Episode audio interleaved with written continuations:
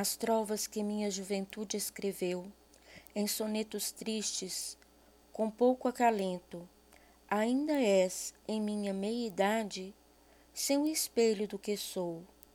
Se procuro uma canção que mantém minha alma acesa, universalmente pratico a oração. E é da tristeza que me faz eu silêncio e solidão. Nem o vazio faz do homem sem esperança, já que sabes que a desesperança é dentro dele existente e ativa. E tentar compreender o que em nós não conseguimos compartilhar.